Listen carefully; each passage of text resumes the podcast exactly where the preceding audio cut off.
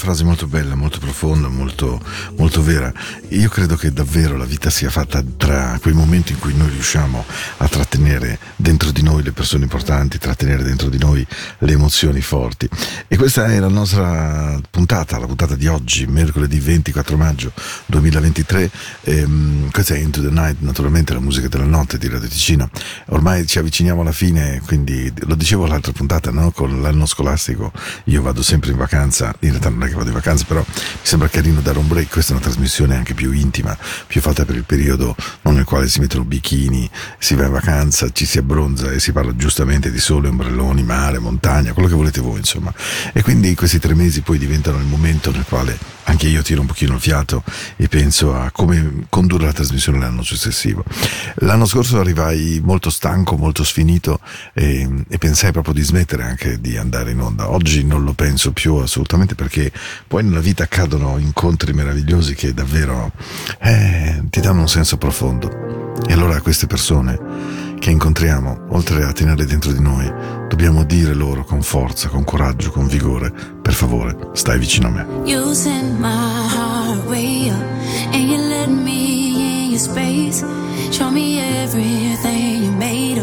Give me more than I could take.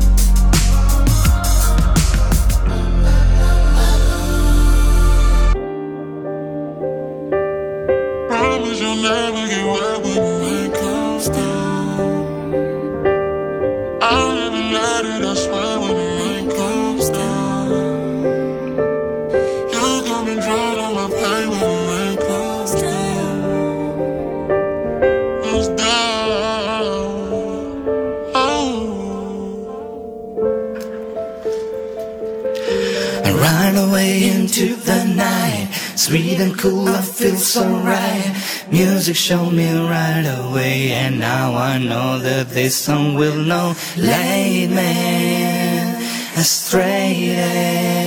I know that all I gotta do All you gotta do is shut your Into the night.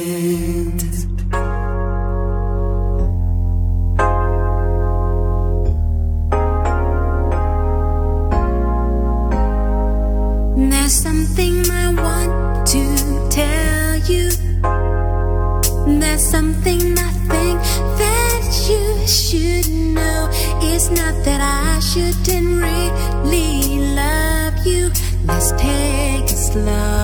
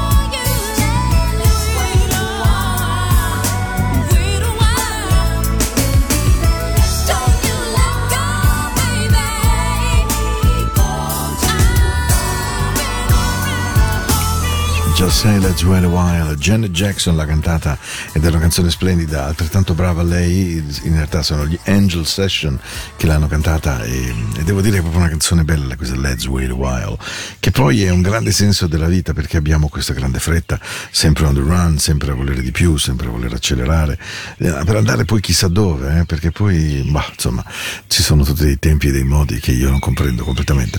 Questa Into dicevo, io vado in onda il lunedì ed il mercoledì dalle 21 alle 22, eh, voglio mandare un abbraccio grandissimo a una signora ehm, che è mia ascoltatrice, che è la mamma eh, di una persona che conosco che si chiama Rita e questa Rita mi dice che mi ascolta sempre, insomma gli piace la mia musica. Signora Rita, grazie di cuore, mi verrebbe da darti il tu, ma eh, credo che tra galantuomini e gentildonne e gentildame eh, sia opportuno anche lei, quindi Rita grazie di ascoltarmi, veramente mi ha fatto molto piacere ricevere i complimenti eh, via tramite conoscenza e amicizia, quindi grazie di cuore Rita, ti regalo una canzone eh, splendida. Quando noi incontriamo la bellezza, secondo me, dovremmo riuscire a far sì che la bellezza ci sporchi in senso buono. La bellezza è l'unico salvataggio che abbiamo rispetto alla bruttura che abbiamo intorno e, e di bruttura intorno ce n'è purtroppo moltissima e, e, sembra che la bruttura in qualche modo domini. Non è vero, c'è bellezza, bisogna riconoscerla, bisogna scavarla, bisogna trovarla, ma quando la si ascolta come nel caso di Aretha Franklin, beh allora cara Rita, la bellezza ci deve semplicemente venire addosso ed emozionare. E questa è una puntata che amo molto. Siamo oggi 24 maggio, stiamo insieme fino alle 22. C'è una musica molto dolce in programmazione che ho scelto. Senti quando lei apre e quando canta, quando appoggia. Aretha, cara Rita, sei nel campo della bellezza e della magia pura. Sei in cielo, Aretha, per sempre.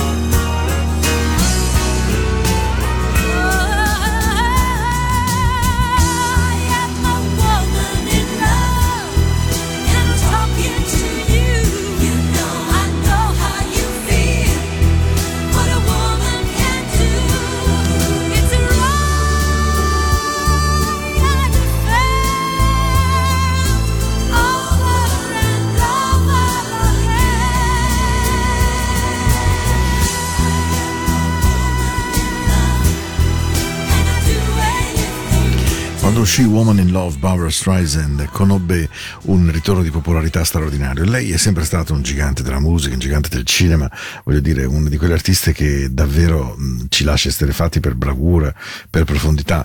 E devo dire che quando appunto uscì questo long plane tutto bianco, con queste foto meravigliose di Richard Avedon, eh, lei abbracciata a Barry Gibb, grande rabbia della moglie di Barry Gibb, lo racconto spesso questa storia, e Woman in Love fu veramente un tormentone radiofonico. Poi uscì Guilty, che era tanto bello, What Kind of Fool, Make It Like a Memory, insomma uno di quei long plane che si consumavano dai due lati e che emoziona, eh, che era scartare i vinili. Adesso questa emozione sta tornando ed è un buon segno. Eh, devo dire che la relazione tra la velocità con la quale mangiamo il tempo, le cose, gli avvenimenti, bruciamo notizie e anche questa voglia però di riappropriarsi di un passato che ha delle componenti analogiche e che quindi sono legate al fatto che le, le emozioni si sedimentino in noi con una certa profondità invece strutturale in maniera tale da essere ricordate per tutta la nostra vita. Questa è una cosa che mi dà grande speranza e grande gioia. E allora così penso a volte, penso alla mia amatissima Forte di Marmi e questa canzone mi riporta sempre sempre, sempre, sempre questa sorella che ho amato tantissimo, di nome Simona, e mi piacerebbe che ascoltasse questa trasmissione, questa canzone, perché una sera siamo stati seduti su un patino e suonava proprio questa canzone, Summer Breeze, Forte di Marmi, è un pezzo enorme della mia vita, che adesso frequento meno solo perché, ah, mi viene addosso e a volte mi ferisce enormemente, però che bella che sei Simona.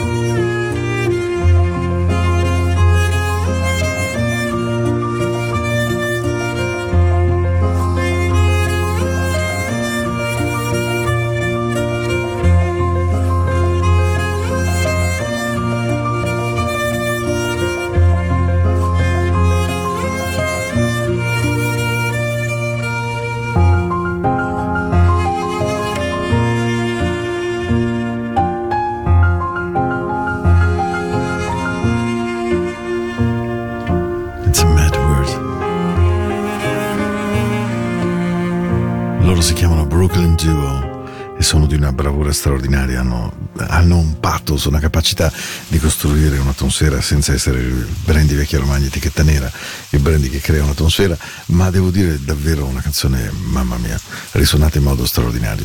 Ben arrivati, spero che stiate bene, abbiamo girato la boa di 30 minuti insieme e, e questa è una serata piena di morbidezza, piena di dolcezza perché perché questo è quello che c'è dentro il mio cuore in questo periodo, in questo momento della vita. Quindi sì, è vero, not always easy. Just close the door. Just turn off the light. Chiudi questa porta. Chant more. Kenny Let and more. Mamma mia.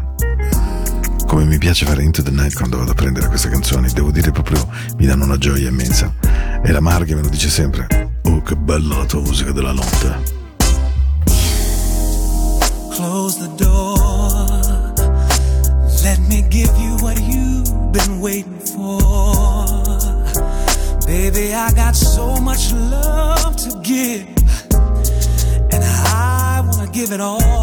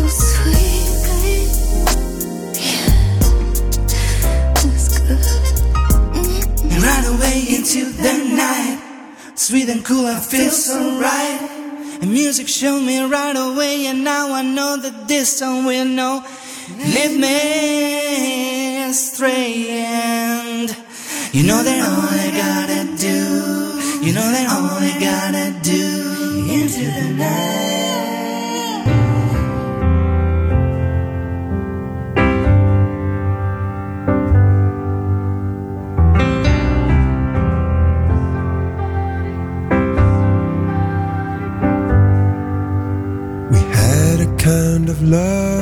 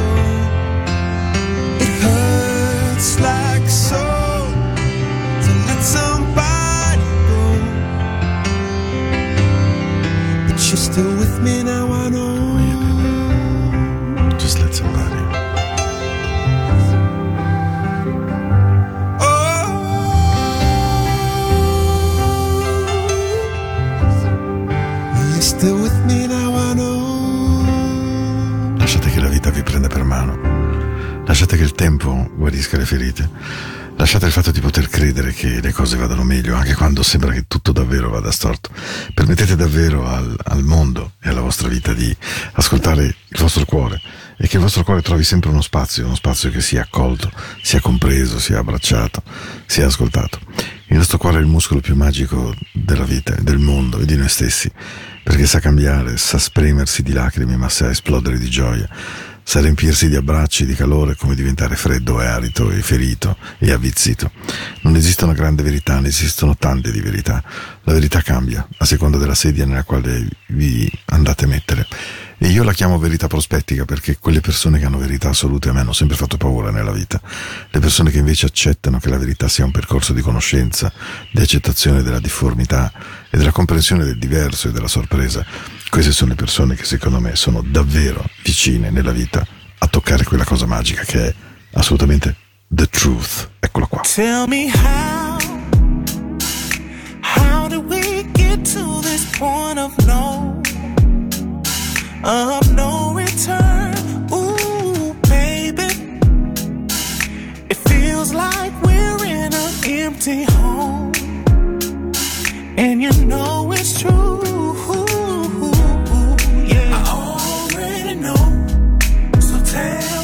Truth. Cause I can see it in your eyes. I do, yeah. I've been holding on to the one that I knew. I think it's time we talk about the, the truth. Yeah. The truth. Oh, I'm trying to find the truth.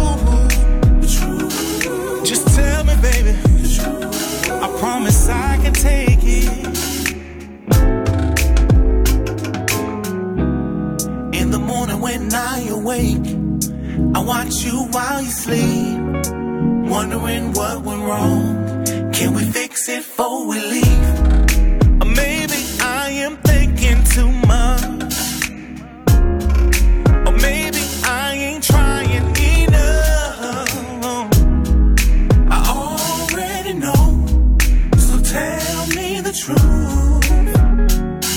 I can see it in your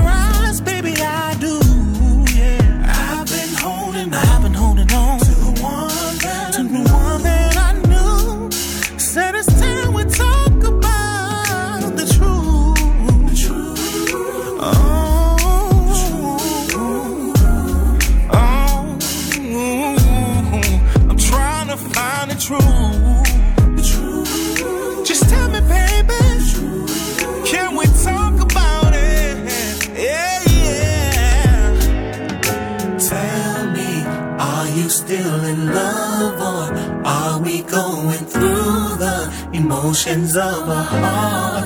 Oh, tell me, are you still in love or are we still in love? The emotions or are we going through the motions, baby?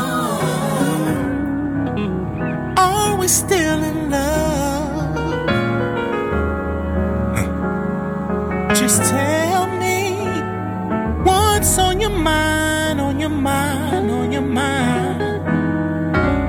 still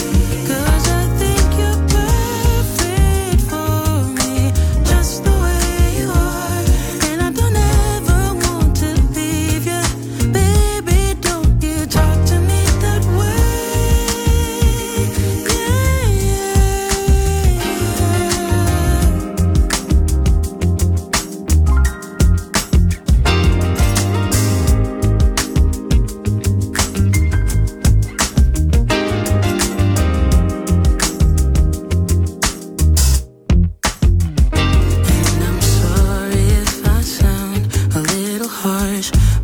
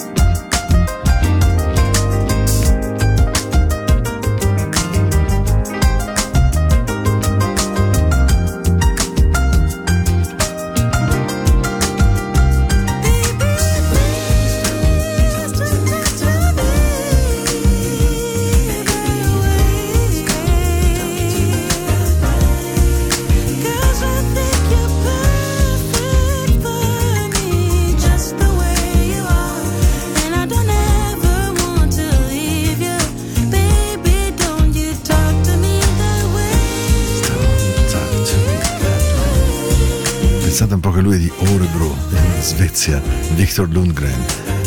Chi avrebbe detto eh, che una canzone così morbida, così dolce, potesse avere una provenienza così nordica?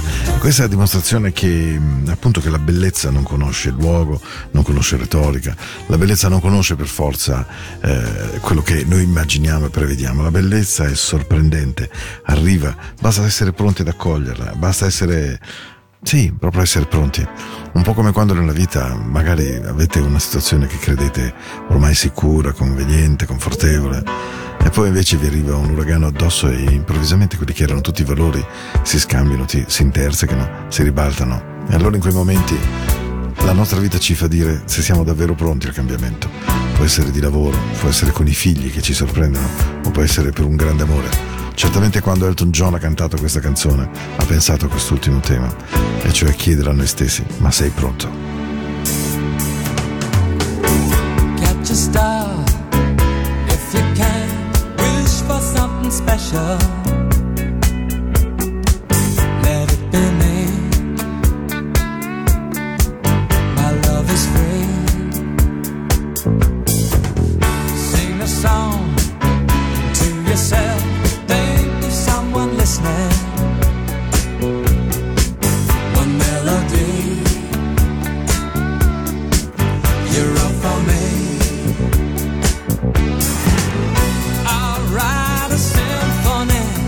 For you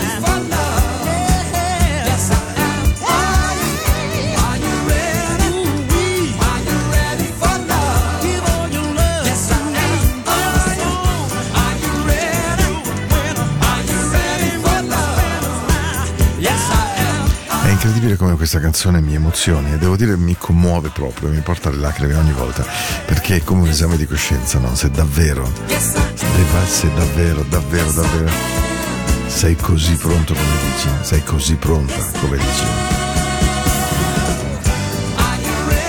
Yes, I'm ready. Oh, yes, I am. Questa era la penultima canzone, arriviamo all'ultima canzone di questa Into the Night. È una canzone che voglio dedicare a, alle persone a cui voglio davvero bene, a quelle persone che, e spero davvero di non commuovermi eh, nella chiusura, perché è una canzone molto profonda, molto bella, molto, molto vera e che narra del fatto che abbiamo il diritto a una dignità. Quando la dignità ci viene lesa, ci viene portata via, quando la dignità non ci viene rispettata, quando per esempio nel luogo di lavoro incontriamo persone che ci manipolano, ci feriscono volontariamente e addirittura per pochezza riescono a metterci in ginocchio, allora sembra che questo luogo, questo mondo non sia il posto per noi. E invece io vorrei semplicemente che questa fosse anche la tua città, che anche questo fosse il tuo luogo e che tutto andasse bene. It's gonna be her town too. Buonanotte, vi aspetto settimana prossima, il giorno di Pentecoste. Vi auguro tutto il bene della vita e non permettete a nessuno, davvero nessuno, di togliervi l'anima. She's been afraid to go out. She's afraid of the knock on her door. There's always a shade of a doubt. She can never